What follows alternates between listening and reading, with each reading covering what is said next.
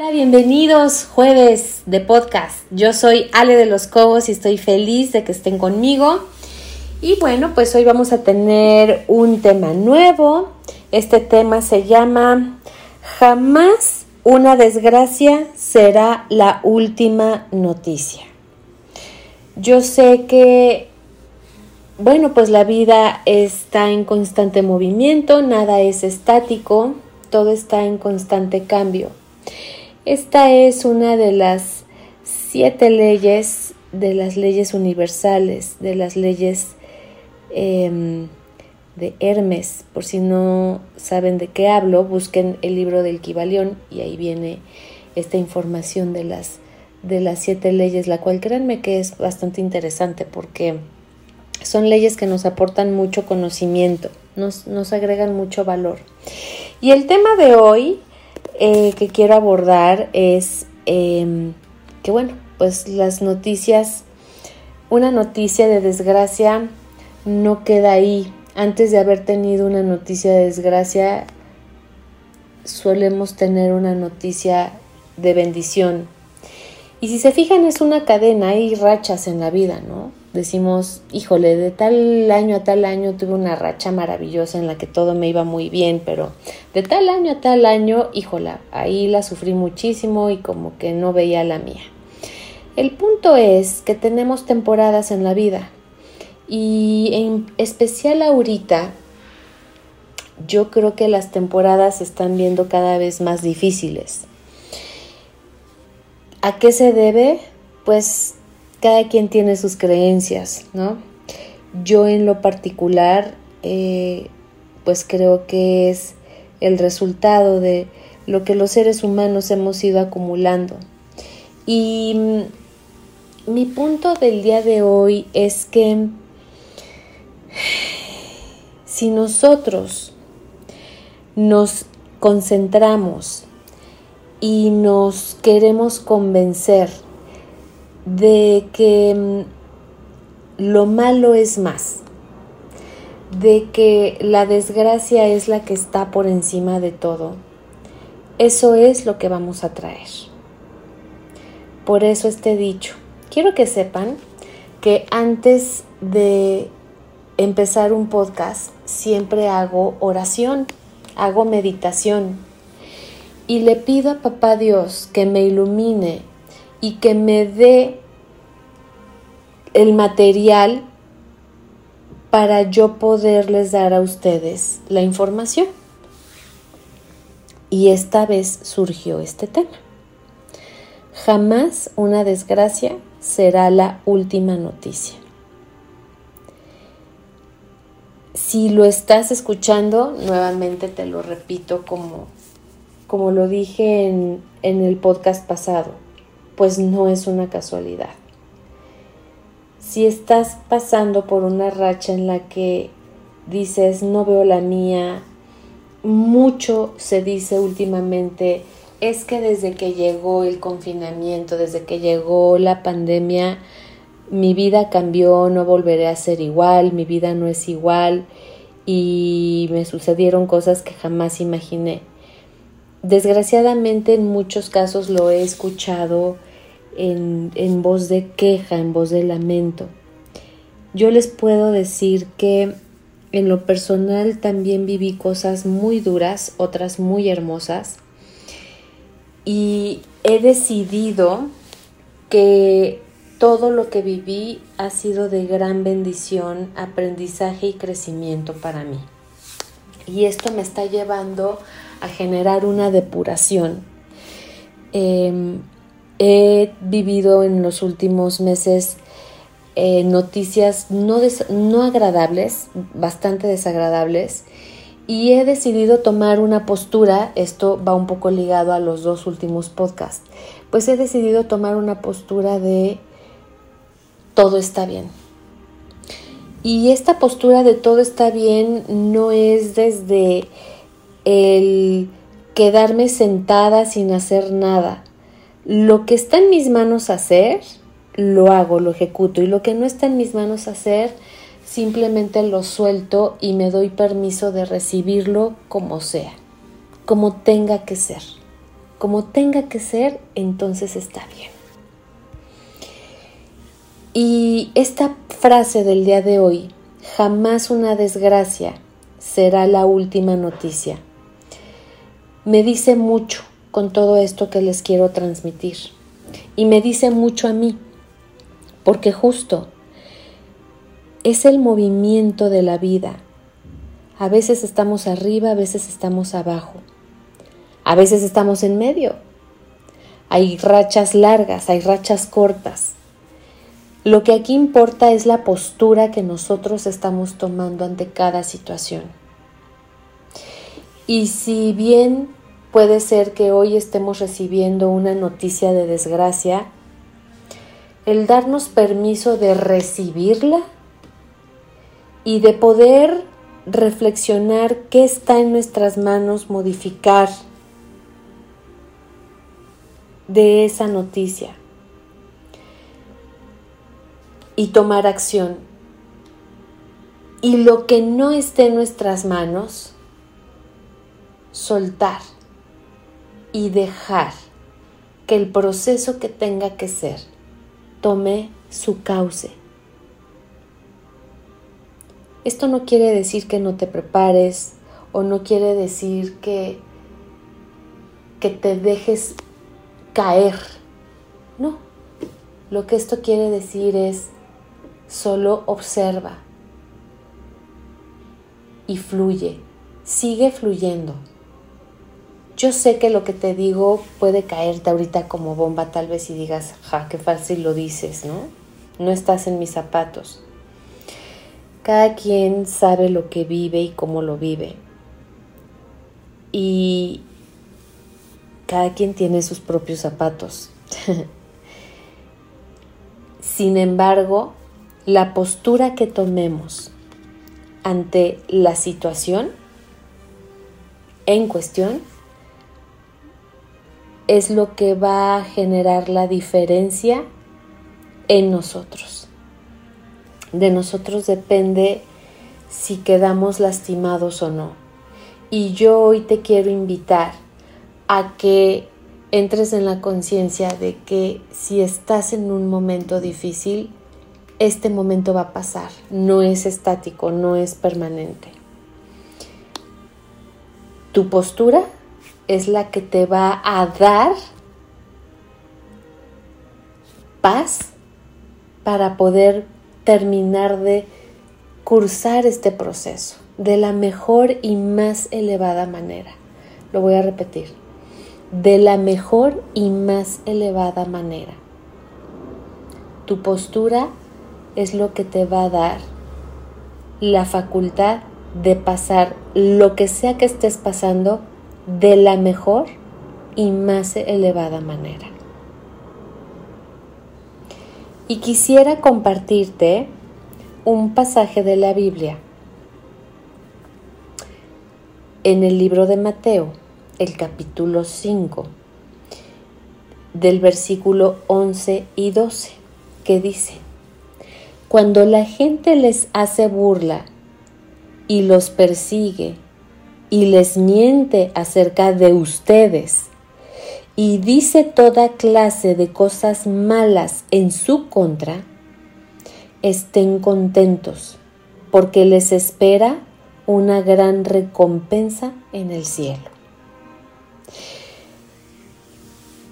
Esto va referente a que cuando hablas de Dios, cuando hablas de Cristo, la gente comienza a decir, ay ya, qué flojera, va a empezar con sus cosas. Y muchas veces condenan. Y bueno, pues en la palabra te da la promesa de que eso no te debe de agobiar. Porque eso al final es la gratitud y el reconocimiento a Papá Dios. Y al final tendrás tu recompensa. ¿Saben qué he experimentado yo? Que la recompensa está aquí mismo. Y la recompensa está en nosotros arrebatarla o no. ¿Y cómo la arrebatamos? Con la postura que tengamos. Yo te estoy compartiendo la información en este podcast desde mi creencia, desde mi postura. Yo sigo a Cristo y me fascina leer la Biblia, me da mucha paz, me ha cambiado la vida. Y te puedo dar al respecto datos, no percepciones. La vida me ha cambiado, yo he tomado, o más bien he empezado a experimentar de un par de años para acá mucho más equilibrio y mucha más inteligencia emocional ante cada situación adversa, incluyendo las situaciones que no son generadas por nada aparentemente, que son generadas por mi mente y que me empiezan a jugar malas bromas con las cuales empiezo yo a juzgarme a mí misma, a maltratarme a mí misma y a pensar que mi vida es una porquería y que no, nada tiene remedio, ¿no? Y cuando empiezo a alimentarme de la Biblia y empiezo a orar, esos ataques o esa turbulencia mental se disipan en cuestión de minutos. Igual que como trabaja una aspirina, te duele la cabeza o tienes un dolor y te tomas una aspirina o un analgésico y en cuestión de, de minutos el dolor empieza a quitarse no es algo que, nos demos cuenta de inmediato, simplemente pasan minutos y cuando haces eh, conciencia del dolor te das cuenta que ese dolor ya no está. Así trabaja la oración, así trabaja la lectura de la palabra de Dios y así trabaja la fe y trabaja la confianza. Y eso es lo que hoy te quiero decir todo va a pasar, todo es momentáneo, nada es estático, todo está en constante movimiento, todo cambia.